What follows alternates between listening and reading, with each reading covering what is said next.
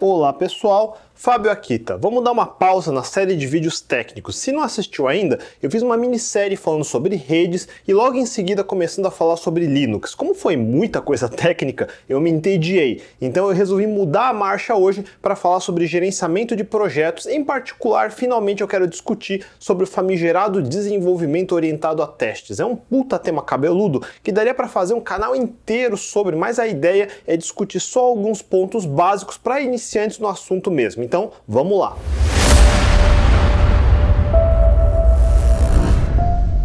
Se você já tem experiência, trabalha em grandes empresas e grandes projetos, certamente vai discordar de algumas coisas que eu vou falar hoje não está errado. Processos de gerenciamento de projetos de software variam bastante e devem ser customizados especificamente para o seu tipo de empresa, para o seu estilo de trabalho em equipe. Não existe nenhuma metodologia que vai se encaixar magicamente em todos os lugares. Simplesmente não existe. É inútil tentar fazer isso. Eu falei sobre isso no vídeo de Esqueça Metodologias Ágeis. Eu recomendo assistir esse também depois. A expectativa é que existe algum conjunto de procedimentos que toda a equipe consegue seguir para manter os projetos estáveis e eficientes. Certamente deve existir algum tipo de PMI, Agile, CMMI, blá blá blá, alguma fórmula que o Spotify, Netflix, Microsoft, alguém inventou que resolve todos os problemas. E não tem. Quanto mais cedo aceitarem isso, menos dor de cabeça vão ter. Se você se vê dizendo, a gente segue o modelo Spotify ou segue qualquer modelo, certamente está fazendo fazendo errado? Veja no meu vídeo do Guia Definitivo de Organizações. Além disso, se você é um empreendedor não técnico, certamente assistiu um monte de palestras motivacionais,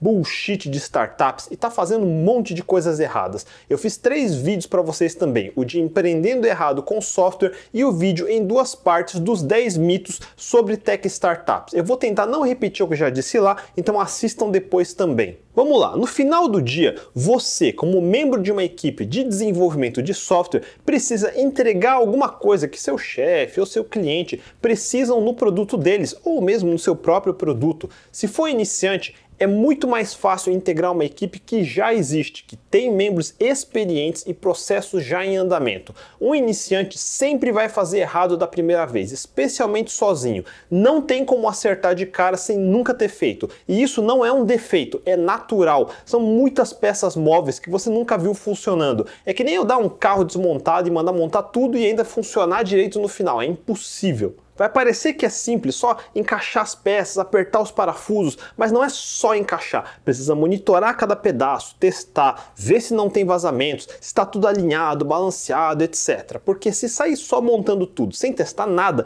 quando terminar e tentar ligar o carro vai explodir, ou o mais provável nem vai ligar e ninguém vai saber por quê. E agora que está tudo montado, vai precisar desmontar tudo e ir testando. No mínimo vai ser uma grande perda de tempo. Antes de mais nada, você precisa de pelo menos um membro da equipe um pouco mais experiente. Nem vou dizer sênior, porque eu não quero ficar tentando definir hoje o que é júnior ou sênior, mas alguém que já entregou no mínimo um projeto de sucesso, porque essa pessoa precisa se responsabilizar pelas decisões técnicas, decidir qual framework, bibliotecas, módulos, como as coisas vão ficar organizadas, como vai ser feito o deployment. E, lógico, todo mundo da equipe pode e deve contribuir com ideias, sugestões, mas alguém precisa bater o martelo e todo mundo seguir em frente. Senão, toda hora se perde tempo com discussão inútil, um grupo cheio de opiniões que leva horas ou dias para decidir as coisas é ineficiente e o resultado sempre vai ser uma droga. Aliás, se isso acontece, é um bom sinal que o tal sênior responsável é ruim.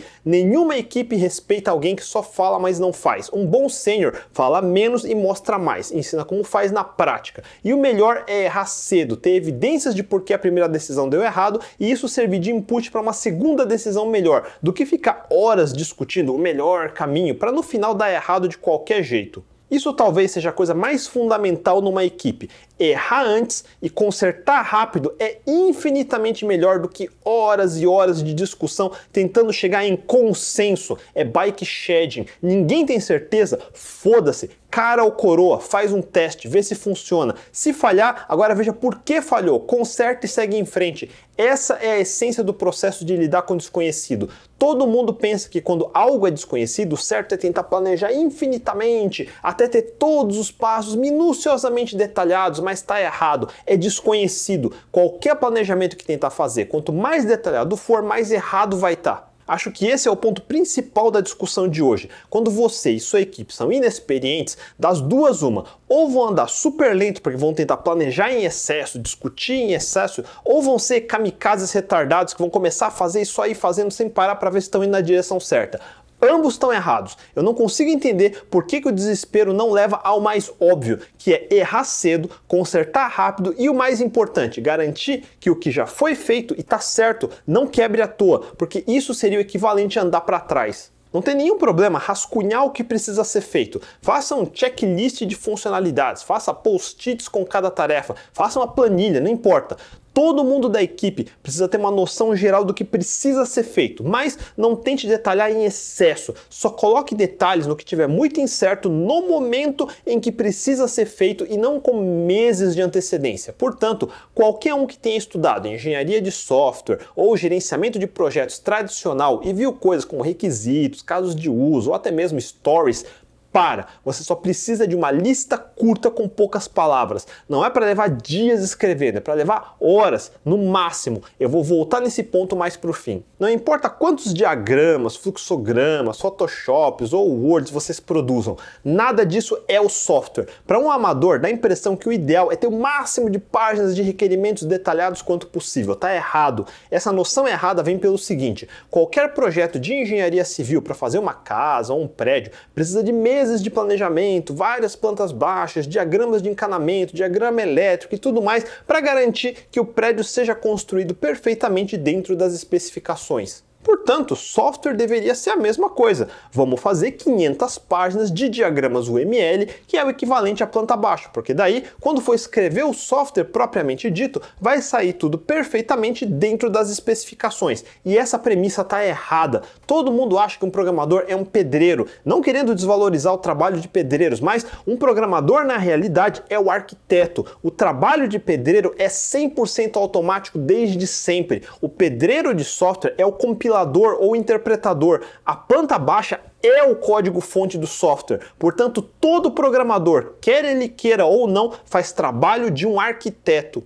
Lógico, se sua linha de trabalho é só instalar WordPress para diversos clientes, não se está produzindo software novo, só copiando e colando o que já existe. E esse trabalho, sim, parece mais uma linha de fábrica. Mas estamos falando de fazer software que não existe, quase do zero, reusando vários componentes como frameworks ou bibliotecas. Sim, mas o software final não seria possível fazer numa linha de fábrica. Cada passo no desenvolvimento desse software requer tomadas de decisões de cada programador envolvido. Não existe receita. O famoso exemplo de fazer um botão com cor na tela, dá para fazer de dezenas de jeitos diferentes. Eu posso fazer todo o CSS HTML do zero, eu posso escolher usar um Tailwind da vida. Mas se eu escolher isso, não pode ser só para um botão. O certo é usar em todos os botões e elementos gráficos de todas as telas. Eu quero isso. Eu posso escolher fazer todo o sistema de eventos do zero ou usar React ou Vue, mas de novo, isso vai afetar todo o sistema. Qual minha equipe tem mais facilidade para usar? Já tinha começado com um sistema em Angular. Se eu decidir que eu quero usar Vue no lugar, quanto custa reescrever tudo? Vale a pena? tudo são decisões, muitas sem grandes consequências, mas algumas podem quebrar seu projeto inteiro se feito de forma irresponsável. Como se toma esse tipo de decisão? Não tem receita para isso. Na maioria das vezes, seu prazo está apertado e o ideal é não escolher decisões que envolvam jogar tudo fora e fazer tudo de novo. Então, isso já elimina várias escolhas, mas algumas são incertas. Se der certo, talvez vocês ganhem produtividade para frente. Para isso se fazem provas de conceito. Todo mundo ignora o poder das provas de conceito. Prova de conceito ou protótipos são pedaços de código, uma pequena parte da aplicação que deve ser feito com o objetivo de potencialmente jogar fora depois. Portanto, não precisa ser integrado ao código principal. Pode ser feito como uma branch no repositório, o que num GitHub chamamos de pull requests ou num GitLab chamamos de merge requests. Tecnicamente é um desvio no repositório de código. Enquanto todo mundo continua trabalhando no tronco principal, a branch main, alguém trabalha nesse desvio, num galho, por alguns dias para ver na prática se a mudança sugerida realmente traz benefícios ou não. Provas de conceito tem que ser um empreendimento curto, um micro projeto de prazo fixo, coisa de dois dias, uma semana no máximo. Mesmo estando incompleto, no final desse período deve dar para a equipe ver na prática como a ideia se materializa em código, os impactos que causa e se todo mundo está confortável em seguir em frente. Daí pode até jogar fora esse galho todo e voltar para o tronco principal aplicando seja lá qual seja essa mudança técnica. Ou então se prova que a ideia era mais complexa do que se imaginava e todo mundo descarta essa ideia, mas isso não foi perda de tempo. Você tem 10 grandes dúvidas técnicas que podem custar muito tempo, coisas no nível devemos usar React ou Vue, devemos ficar no Postgres ou mudar para Firebase, devemos ficar só em APIs REST ou já começar tudo em GraphQL, vamos dar deploy das coisas em Vercel ou criar Terraform para AWS. Só que ninguém da equipe nunca teve muita experiência em nenhuma dessas coisas. Cada uma pode potencialmente custar 2 a 4 meses. Sua equipe só tem 3 pessoas, então fácil, se vou fazer tudo, não vai sair por menos que 10 meses para a equipe e com a falta de experiência, fácil vai virar um ano. Em vez disso, para tudo. Cada um da equipe vai fazer provas de conceito de cada coisa, num prazo máximo de duas semanas.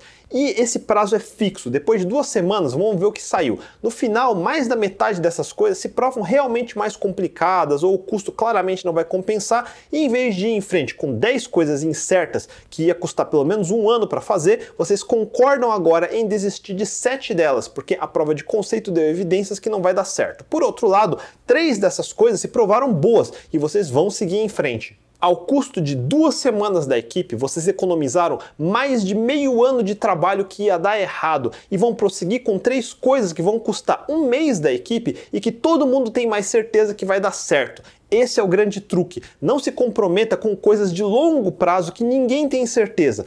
Pague um tempo curto para descobrir se dá para cobrir essa incerteza. Não é jogar tempo fora, é pagar um pouco para não jogar muito mais fora. Essa noção devia ser simples, mas na minha experiência, pouca gente parece entender que mais vale a pena jogar fora duas semanas do que se comprometer cegamente com um projeto incerto que vai levar um ano. Na cabeça de muita gente, como um ano está longe, fica aquela sensação de vamos indo, lá na frente a gente vê como faz especialmente em tech startups que vivem de dinheiro de investimento. Esse tipo de decisão errada acontece muito, porque afinal é muito mais fácil gastar o dinheiro dos outros. E mesmo quem tem que gastar do próprio bolso fica apreensivo com essa noção de jogar fora duas semanas. Só que não é jogar fora, é o mesmo que pagar um seguro. Ninguém gosta de pagar mil reais, dois mil reais todo ano, que ao final do ano parece que não serviu para nada. Só que se durante esse ano tiver um acidente, você atropelar e machucar alguém, agora não é dois mil reais que vai custar, vai ser 100 mil, 200 mil reais. Quem faz economia porca fica de bravata achando que, ah, não precisa, não vai acontecer, é o primeiro que se envolve em acidentes e depois fica falido. Em projetos é a mesma coisa. Se for coisa que você já fez várias vezes antes, o risco é baixo. Já sabe o que tem que fazer, tem noção de quanto vai custar e mais ou menos sabe o que pode dar errado. Então consegue ir em frente. Mas se nunca fez, é melhor fazer um teste antes para decidir. Caindo no dia a dia de programação, é esse o mesmo argumento de por que falamos que todo programador deveria fazer no mínimo testes unitários de tudo que está trabalhando. Toda nova funcionalidade deveria ser coberta de testes. Toda correção de bugs deveria começar com um teste que simula o bug para que já comece falhando e você sabe que corrigiu quando esse teste passa. Não só isso, esse bug em particular não vai acontecer de novo. Todo teste que você começa escrevendo antes de fazer o código é como uma mini prova de conceito antes de tentar fazer uma coisa que não tem muita certeza. Se não tem certeza, comece escrevendo um teste. Muitas pessoas já me pediram para fazer um vídeo sobre testes, mas eu realmente não tenho vontade, porque testes é um assunto que tem já toneladas de documentação, livros, tutoriais, cursos, blog posts, PDF gratuito online para cada linguagem diferente, para cada framework. Testes não é um troço que você aprende em 5 minutos e faz igual para sempre. É um conjunto de técnicas. O ideal é um júnior parear com alguém mais experiente e aprender na prática, quando precisa fazer e com que nível de detalhes. É muito importante que sua equipe tenha pelo menos uma pessoa mais experiente que entende a importância de ter testes e oriente os demais a fazer. Deixa eu fazer o sales pitch de dois minutos de por que todo programador deve fazer testes e de por que nenhum pull request pode ser mergeado sem testes e por que uma pessoa que se diz sênior e é contra fazer testes, por definição não deveria se considerar sênior. Toda regressão é tempo e dinheiro jogado fora. E o que é uma regressão? Regressão é exatamente o que o nome diz. Se até esse momento, digamos que alguém de QA testou tudo e tinha zero bugs, alguém me faz um pull request e ficou trabalhando sem integrar por duas semanas, sem testar, e dá merge na master, faz deploy e o que acontece? Surge um monte de bugs, não só na funcionalidade que ele estava trabalhando, mas em outros lugares que antes funcionava. Esse amador regrediu o trabalho de todo mundo tudo deu passos para trás. Agora o certo é dar revert nesse pull request, reverter mesmo. Só que esse pull request não tem mais como voltar atrás, porque ao dar deploy ele alterou o esquema do banco de dados e não tem como voltar mais ao esquema anterior sem um grande downtime, um desastre. E claro, tenha certeza que esse indivíduo fez esse deploy na tarde de sexta-feira. Lógico, cancela o happy hour, porque a noite de sexta vai ser longa, fim de semana dentro para consertar essa cagada. O fluxo é simples. Todo programador, seja fazendo testes antes ou testes depois, quando diz que concluiu seu pull request, também adicionou um mínimo de testes,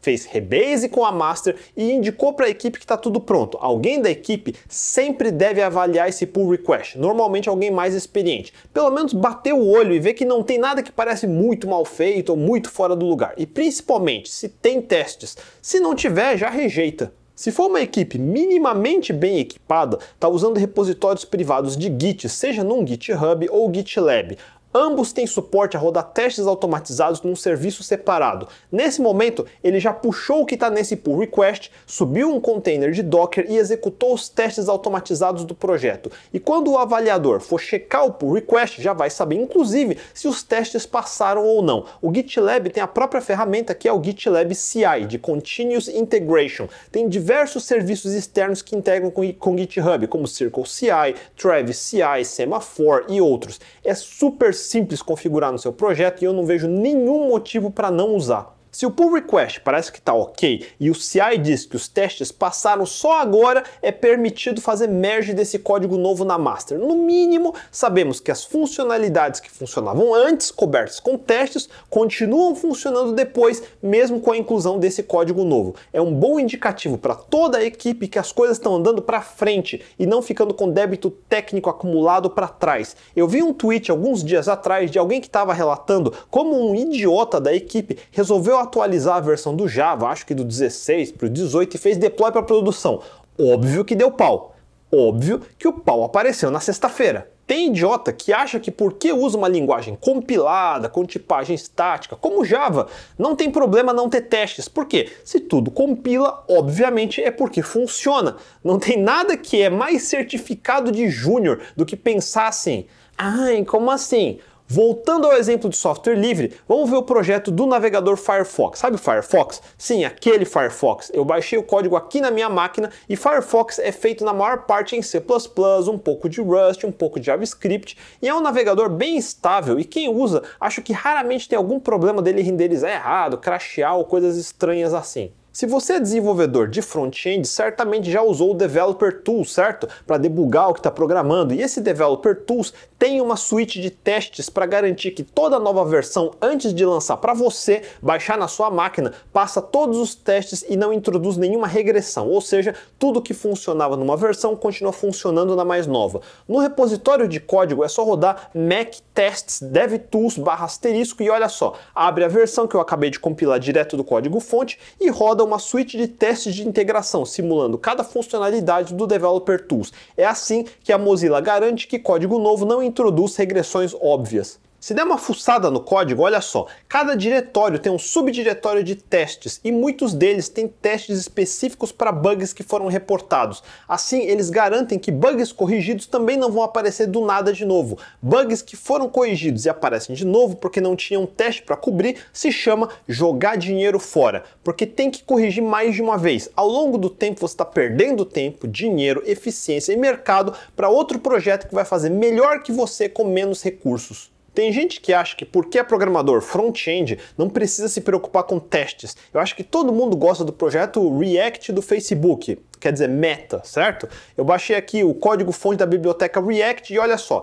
se eu rodar yarn test, o React tem uma suíte de testes feita em Jest. Pelo mesmo objetivo, mais de 7 mil testes unitários garantem que quando você atualiza o React não vai quebrar tudo. Sabe aquela biblioteca de estilos, o Tailwind CSS? Um amador poderia imaginar que é só uma coleção de CSS, obviamente não precisa de testes, certo? Errado. Eu baixei o código-fonte do Tailwind e adivinha, se rodar yarn test, mais testes unitários em Jest, quase 900 testes unitários, fora checagens com ESLint, que por acaso deu alguns erros. Eu baixei do branch principal, que ainda estão mexendo e na próxima versão esses bugs vão ser corrigidos. Mas está claro o que funciona e o que não funciona para quem está contribuindo. Ah, esse povo de front está muito fresco. Ficar fazendo testes é coisa de hipster. Certamente povo de Python mais calejado, mais raiz, não se importa com essas besteiras. Por isso eu baixei aqui o código fonte do framework Django. E olha só, tem um diretório chamado testes. E dentro eu posso rodar esse script chamado runtests.py. E lá vai ele rodar centenas de testes para garantir também que versões novas do Django não tá quebrando nada que já funcionava antes. Mais de 16 mil testes passando bonitinho. Foda-se o povo de JavaScript, Python, vamos mudar para PHP. PHP sempre foi conhecido por ser quick and dirty, rápido e sujo, código raiz, programador cowboy que programa orientado a gambiarra, pogzão na veia. Eu baixei aqui o código fonte do framework Laravel, que é um dos mais usados hoje, e só que não, eu posso rodar Composer exec PHP Unity, olha só, quase 8 mil testes, e de novo para garantir que a versão mais nova não introduz nenhuma regressão. Por acaso falhou, povo ainda está mexendo, próxima versão estável certamente já vai ter corrigido esse bug, mas nós sabemos que tem o bug porque tem suíte de testes. Aliás, sabe o editor de textos mais usados por programadores hoje, o tal do Visual Studio Code? Provavelmente até você assistindo que não gosta de testes aí usa para fazer seus códigos porcaria. Eu baixei o código fonte também e tem testes automatizados rodando Yarn Smoke Test, que segundo a documentação deles é rodado antes de gerar o binário final que você baixa para instalar, igual o Firefox. Tem testes de integração onde abre o aplicativo e vai testando cada funcionalidade que a gente aceita que simplesmente funciona funciona em toda a nova versão e tudo só funciona porque tem testes para garantir isso. E voltando ao Firefox, parte dele é feito em Rust.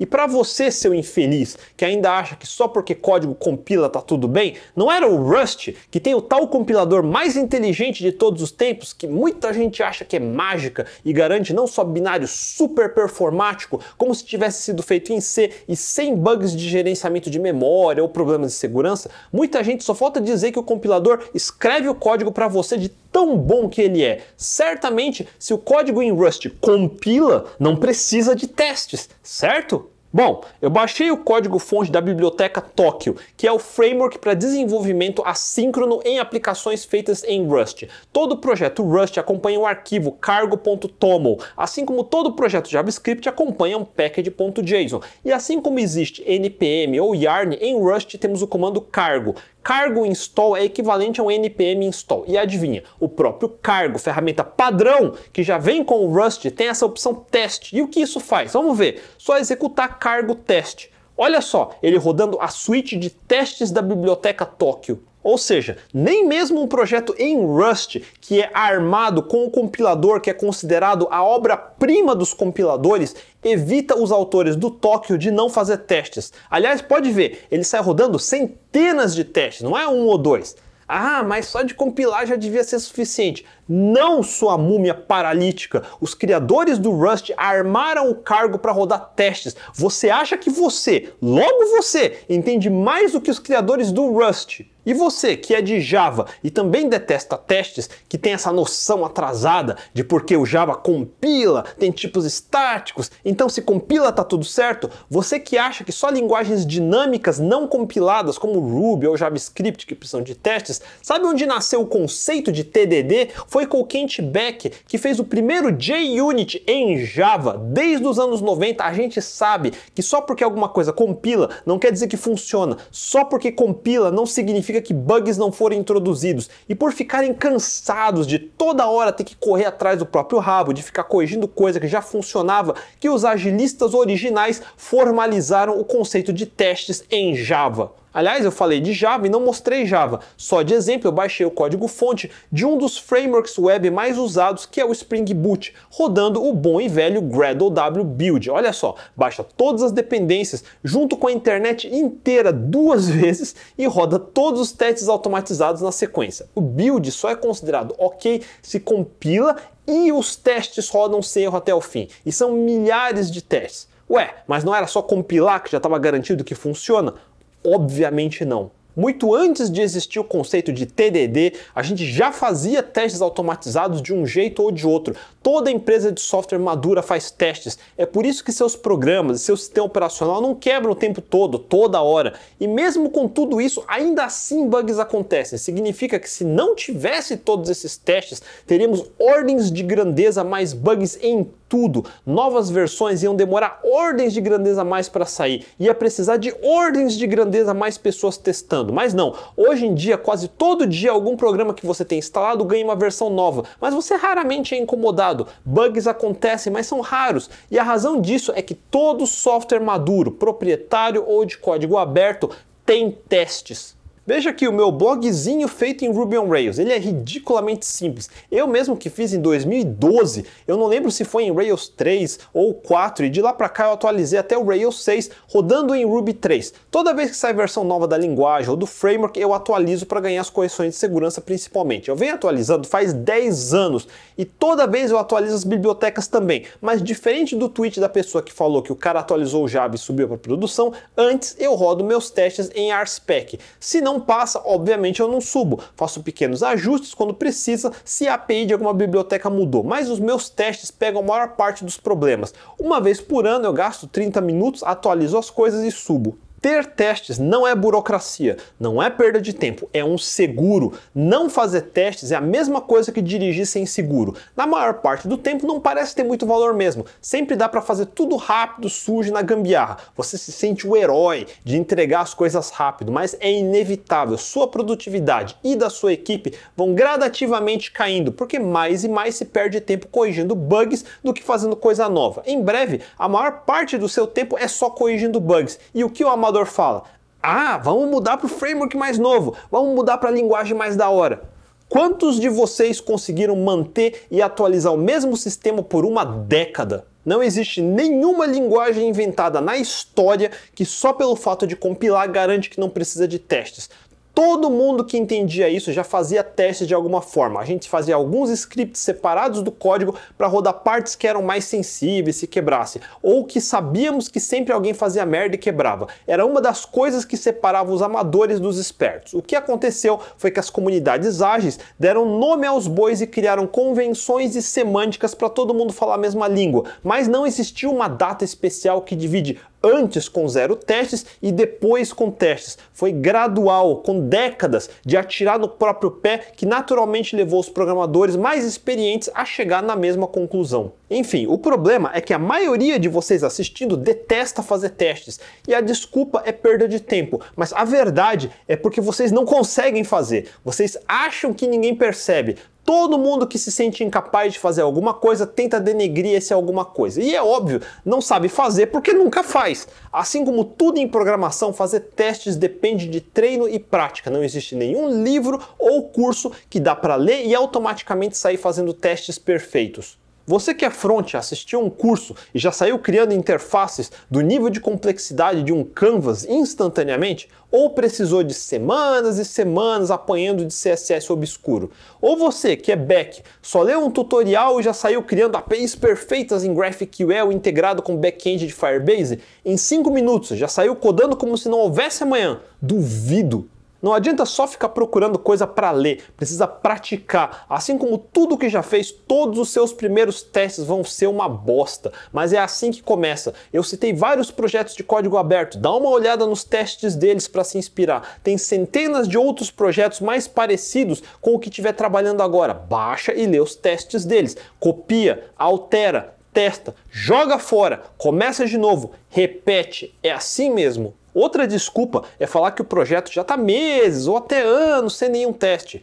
É o cúmulo da preguiça ouvir isso. Ótimo, faça você o primeiro teste. Pelo menos essa uma funcionalidade que acabou de entregar está coberto e vai ser mais difícil de aparecer bug aleatório pela falta de atenção de outro programador depois. E se alguém pisar em cima do seu código, só de rodar esse um teste, dá para saber que quebrou, quem foi, em qual commit e corrigir mais fácil. De um teste em um teste, a cobertura naturalmente aumenta. Alguém reportou um bug, abriu um ticket, faça o teste que simula o bug reportado. Agora corrige. Pronto, esse é um bug que dificilmente vai aparecer de novo. E olha só, do nada você começou a andar para frente em vez de ficar só olhando para trás. E total de cobertura? Precisa ser 100%? Isso é outra pergunta idiota que sempre aparece numa discussão de quem é desleixado. Foda-se, você não fez nem 1% ainda. Para que quer discutir 100%? Não interessa. Faz 50%, faz 500%. Só faz a porra dos testes. O que acontece é o seguinte: sua equipe tem três pessoas, cada um consegue pegar duas ou três tarefas do backlog por semana, seis a nove tarefas entregas toda semana pela equipe. Se o sistema começa a ser usado por usuários de verdade, rapidamente começam a aparecer bugs e problemas. Surge um ticket, dois tickets, de repente a equipe só consegue entregar três a seis tarefas por semana, porque precisa resolver bugs urgentes, mas continua entregando coisas. Só que essas coisas novas causam mais bugs. Na próxima semana, a produção produtividade caiu para duas a quatro tarefas e o número de bugs aumenta em vez de diminuir. Em pouco tempo, a equipe male male entrega uma ou duas tarefas novas. O resto do tempo é só resolvendo bug. E qual a decisão do gerente do projeto? Ah, é normal, precisa contratar mais programadores. Ele convence a diretoria, dobra a equipe e voa lá. A equipe volta a entregar 6 a 9 tarefas novas por semana e todo mundo continua sem se importar com testes ou qualidade em geral. É crunch, só entregar e entregar. O volume de código só aumenta. Ninguém joga nada fora, vai só acumulando débito técnico. Mais código novo significa mais bugs e no final acontece a mesma coisa. Nas semanas seguintes a produtividade cai para 3 a 6 tarefas, depois para 2 a 4 tarefas e de novo a nova equipe com o dobro de integrantes tá male male entregando uma ou duas coisas novas por semana. O resto é só apagando incêndio. Digamos que todo mundo é ruim em testes. Se lá no começo tivesse decidido entregar tudo com testes, em vez de 6 a 9 tarefas, a equipe estaria entregando só de 4 a 6 coisas, talvez menos. Parece bem ruim. A diferença é que vai ser 4 a 6 toda semana. Surgiu um bug novo, o programador que pega para corrigir adiciona testes, segue todo o processo que descrevi antes. Esse bug em particular não aparece de novo. Entregou coisa nova? A suíte de testes garante que o que tinha antes não quebrou por conta disso. E assim toda semana, de forma sustentável, a equipe entrega 4 a 6 tarefas. Não é o máximo de 9, mas não cai para 1 ou 2. Daí a empresa decide contratar mais gente e dobra a equipe, mas a equipe é diligente e treina os novos integrantes sobre a importância de qualidade. A produtividade quase dobra, de 4 a 6 para 8 a 10 tarefas. A produtividade só dobra se todo mundo segue o protocolo, ninguém pisa no calo de ninguém e tudo que já foi feito e testado continua funcionando no futuro todo o upgrade de bibliotecas e correções de segurança tem garantia que o sistema continua funcionando porque a suíte de testes está passando. Daí nenhum deploy de upgrade feito na sexta-feira causa desastre que vai precisar varar fim de semana corrigindo. Olha só que mágico! Muita gente vai inventar um monte de desculpas para não fazer testes e eu garanto que para cada desculpa nós já temos solução. Nenhum programador precisa rodar a suíte de testes o tempo todo se essa suíte demora muito para executar. Basta rodar alguns poucos ao redor do trabalho que está fazendo naquele momento. Daí sobe um pull request que vai ser pego por um GitLab CI e esse servidor de CI é quem vai rodar a suíte inteira de testes. Não só isso, se a suíte passar, esse CI pode fazer CD que é Continuous Deployment, e automaticamente subir em ambiente de staging e notificar a equipe de QA. Obviamente eu não posso mostrar projetos confidenciais dos meus clientes, mas eu posso mostrar esse projeto interno que nós usamos. Olha um pull request. Se olharmos o que mudou, podemos ver que além do código, temos ajustes em specs também, que são testes.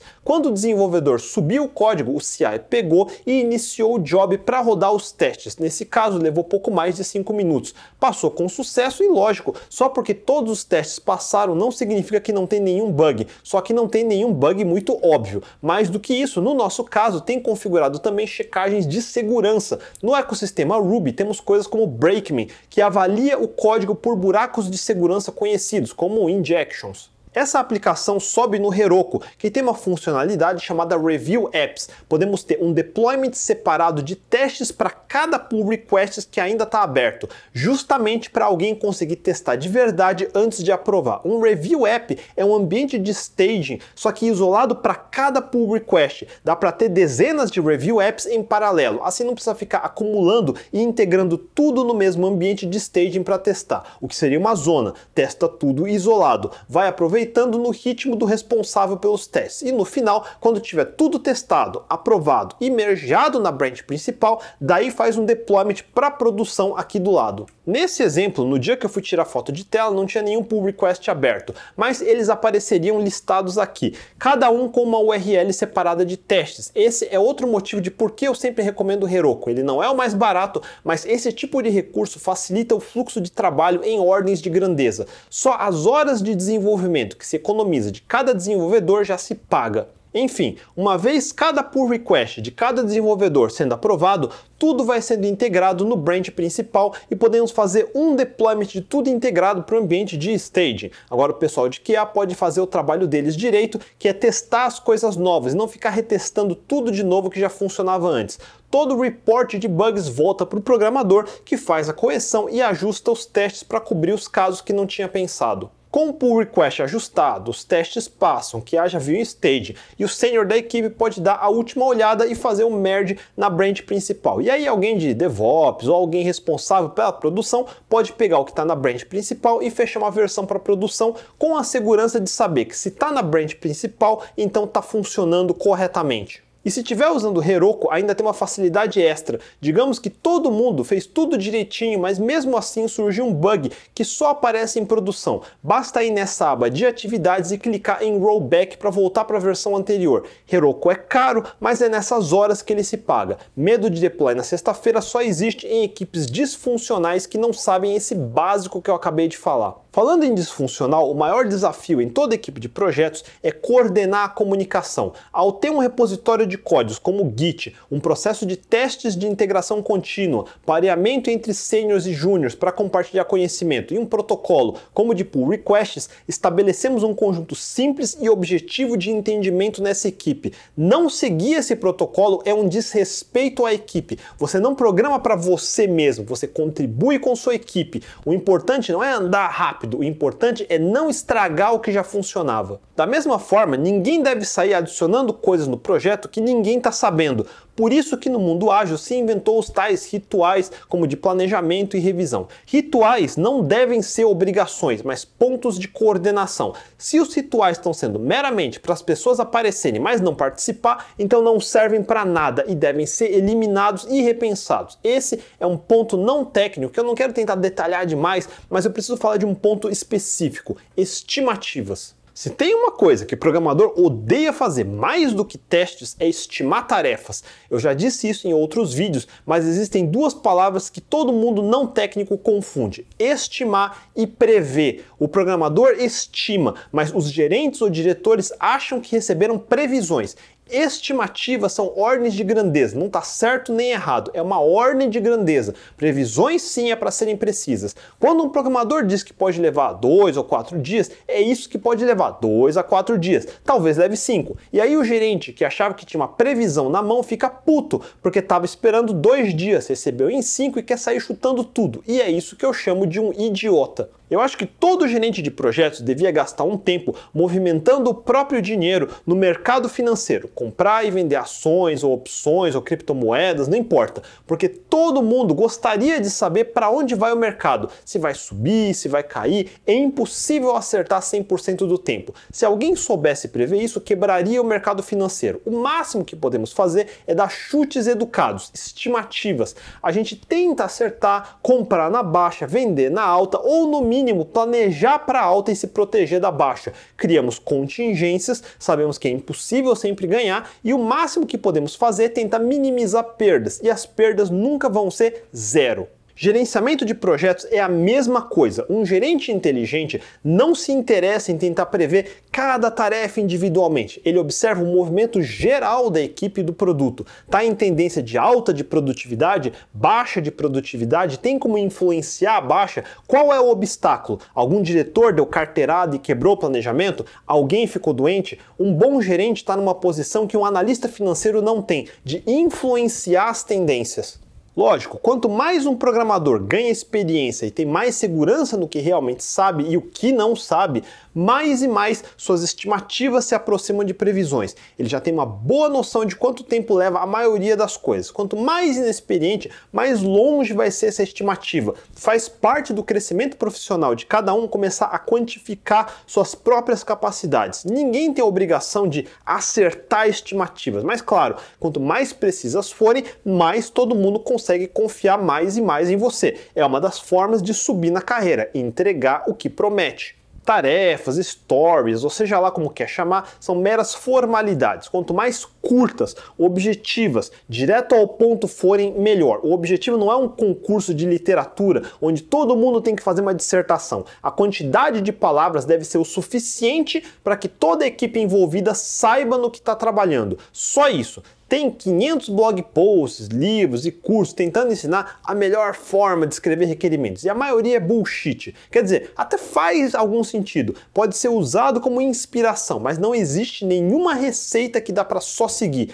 Assim como testes, estimativas, escrever requerimentos também depende de prática. Estude o que se sugere, mas não siga ao pé da letra. User Stories tem aquele formato idiota de eu, como usuário, quero conseguir adicionar um produto no carrinho e ter o total do pedido para poder pagar minha compra ou algo assim. Pode ser, é bonitinho, tem o objetivo de forçar as pessoas a pensar em para quem é a funcionalidade sendo feita, qual o objetivo e facilitar pensar na melhor forma de fazer. Tem coisa que precisa de mais detalhe que isso, um protótipo de tela no Canvas, um rascunho de conta de imposto. Tem coisa que nem precisa de tanto detalhe assim. Bugs costumam ser mais diretos. Quando o usuário abre o Firefox de Mac, o box de itens fica em cima do box de cartão e não dá para digitar o código de segurança do fucking pedido e a fucking compra não finaliza. Tá super claro. Eu tive um cliente que o imbecil do CTO mandava todo programador descrever em detalhes como ia programar antes de escrever uma linha de código. Tinha que listar que classes novas ia criar, com que métodos, com quais nomes. Era a coisa mais idiota que eu já vi. Só perde para a época que o povo achava que precisava fazer diagramas de classe UML precisos meses antes de escrever uma linha de código. É idiótico. É da época que eu falei que se achava que programador era só pedreiro e havia uma fórmula mágica lógica de descrever tudo antes de escrever o código é uma noção boçal. O resumo é simples. A descrição deve ser a mais concisa, com o menor número de palavras possível. A equipe deve conseguir se reunir e em pouco tempo entender o que precisa ser feito, quem vai fazer, quem precisa de ajuda, o gerente ou o product owner e o equivalente tech lead ou programador mais sênior deveriam estar alinhados. Daí, quando seja lá qual programador entregar a pull request para aquela funcionalidade, o tech lead consegue avaliar rápido e mandar para o QA. O PO e o QA precisam estar alinhados para ver se o que foi entregue resolve o que se queria resolver. Burocracia e formalidades em excesso aparecem em empresas onde esses personagens têm preguiça de conversar, ou pior, não sabem o que estão fazendo, porque se soubessem, poderiam ir direto ao assunto. Toda burocracia em excesso é defendida por aqueles que não sabem o que estão fazendo, porque aí podem usar a desculpa de mas, mas eu segui os procedimentos, a culpa não é minha. Toda a burocracia é uma muleta para cabideiro que não deveria estar tá ocupando as posições que estão ocupando. É assim simples. Voltando para estimativas, não existe nenhuma fórmula nem procedimento que, dado uma descrição em texto de um caso de uso ou user story, ou seja lá o que for, chega num número de horas ou dias exatos para resolver essa tarefa. Cocomo e outras bullshitagens são lixo, não tem como. Só a experiência dos programadores envolvidos é capaz de dar uma ordem de grandeza cuja qualidade vai ser proporcional à experiência da equipe. Se a equipe for super experiente, mesmo assim vai ser uma ordem de grandeza. Não tem nada mais retardado do que gente que pega esses números de estimativa, números de horas realizadas, vai pondo num gráfico e fica tentando derivar coisas desses números, fazer integral, aplicar fórmulas. Só porque se tem números não significa que existem cálculos que dê para fazer. Eu posso sair jogando dados, colocar todos os resultados num gráfico e gerar um monte de conclusões. É assim que nasce pseudociência, numerologia, astrologia e todas essas logias idiotas. Estimativa é um chute. Estimativas nunca estão erradas, porque não são previsões. Fazer contas com esses números não faz nenhum sentido. Dá para saber que vai ser perto de seis meses, mas menos de um ano. Agora, se vai ser cinco meses, duas semanas, quatro dias, cinco horas, exatamente isso é impossível.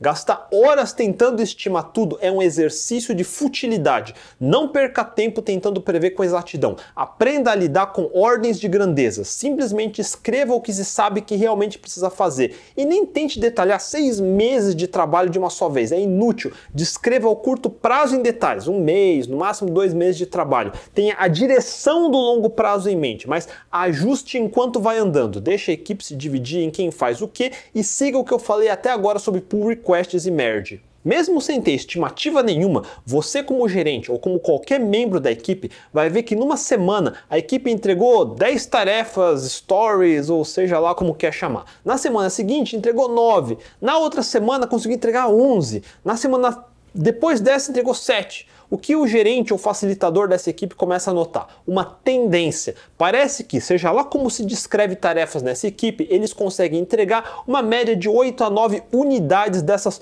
coisas. E se for esperto, vai notar que quando entrega menos, coincide quando sobe versão nova para produção. Daí o suporte recebe reporte de bugs que entram no backlog da equipe e isso diminui a quantidade de coisas entregues. O gerente tem que falar com o tech lead, que revê o processo e vê que ele estava deixando passar por requests com testes não tão bons. Ele pareia com o programador júnior que estava fazendo errado, ensina na prática onde estava errando e agora ele passa a produzir um pouco melhor. E é assim que uma equipe evolui um passo de cada vez. Não é via metodologia, nem aumentando formalidades e burocracias. É via bom senso, resolvendo problemas na raiz, em vez de ficar inventando band-aids ou pior, mais burocracias inúteis. E o principal, reorganizando a lista de coisas a fazer para garantir que as coisas mais importantes estão sendo feitas primeiro e tudo que é opcional ou de pouco valor está no fim da lista. Assim, caso não dê tempo de fazer tudo, pelo menos você sabe que o mais importante foi feito. E cuidado, eu não estou dizendo que não se deve perder nenhum tempo descrevendo tarefas ou que não se deve fazer nenhuma estimativa. Eu estou falando que a formalidade não é tão importante. Tem que começar a escrever e aceitar que vai estar tá mal escrito. Aceitar o feedback de que o programador fez errado, porque do jeito que estava escrito ficou ambíguo, e aí vai ajustando os detalhes para a próxima vez até o nível que faz sentido.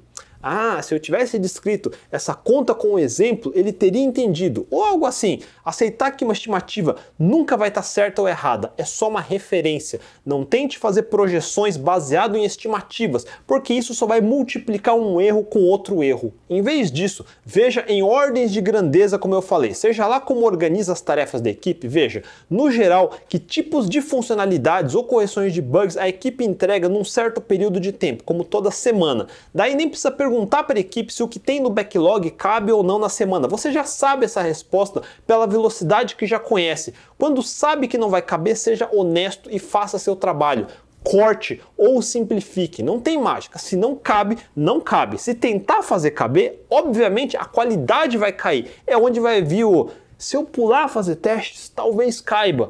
E quando se cede uma vez, isso vai acumular. Na semana seguinte já começa a ver a conta. E uma decisão feita no desespero numa semana vai prejudicar todo o resto do andamento daqui para frente. Não existe almoço de graça. Toda vez que vai se deixando passar uma pequena coisa errada, isso vai acumulando. Em breve vai estar tá tudo errado. Ser sustentável é exercitar disciplina. E não tem coisa mais maçante, mais entediante do que ser disciplinado. Quando tudo é uma bagunça, é difícil elencar os problemas, mas numa equipe disciplinada fica fácil ver quem está puxando a equipe para trás. Sem ter a muleta da burocracia, fica fácil ver quem é a pessoa inconstante, aquele que promete demais, entrega de menos e quando entrega, outra pessoa precisa consertar. A equipe inteira sabe quem é essa pessoa. Eles devem ensinar, ajudar, mas quando a pessoa é resistente a trabalhar em equipe, ela deve ser removida. É assim simples.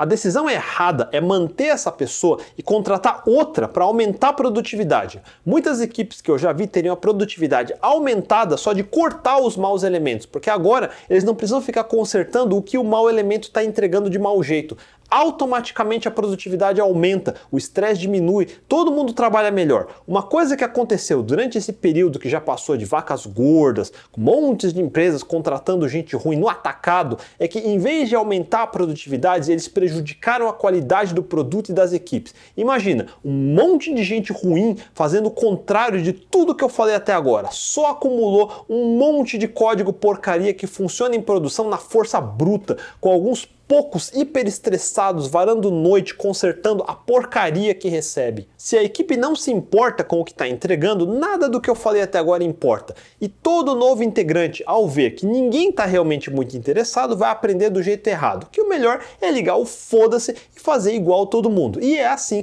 que um projeto entra em colapso porque ninguém está ligando. Em empresas com dinheiro dos outros demais é o que mais acontece. Mas se sua empresa realmente depende do código sendo feito, eu sinto dizer rapidamente todo mundo vai perder o controle. E daí para frente é só cavar o buraco mais fundo. De novo, todo projeto é uma incerteza, especialmente nos primeiros dias, especialmente se for uma equipe nova, recém-constituída. Precisam aprender a trabalhar juntos ao mesmo tempo que precisam entender o que diabos vão construir. É uma montanha de incertezas. Por isso, o ideal é garantir que o básico do básico está garantido, que pelo menos o que está sendo entregue vai continuar funcionando ao longo do tempo. Exercitem o processo de testes, pull requests, integração contínua, deployment em staging, daí comecem a ver até que nível de detalhes realmente as tarefas precisam ser definidas e vai ajustando.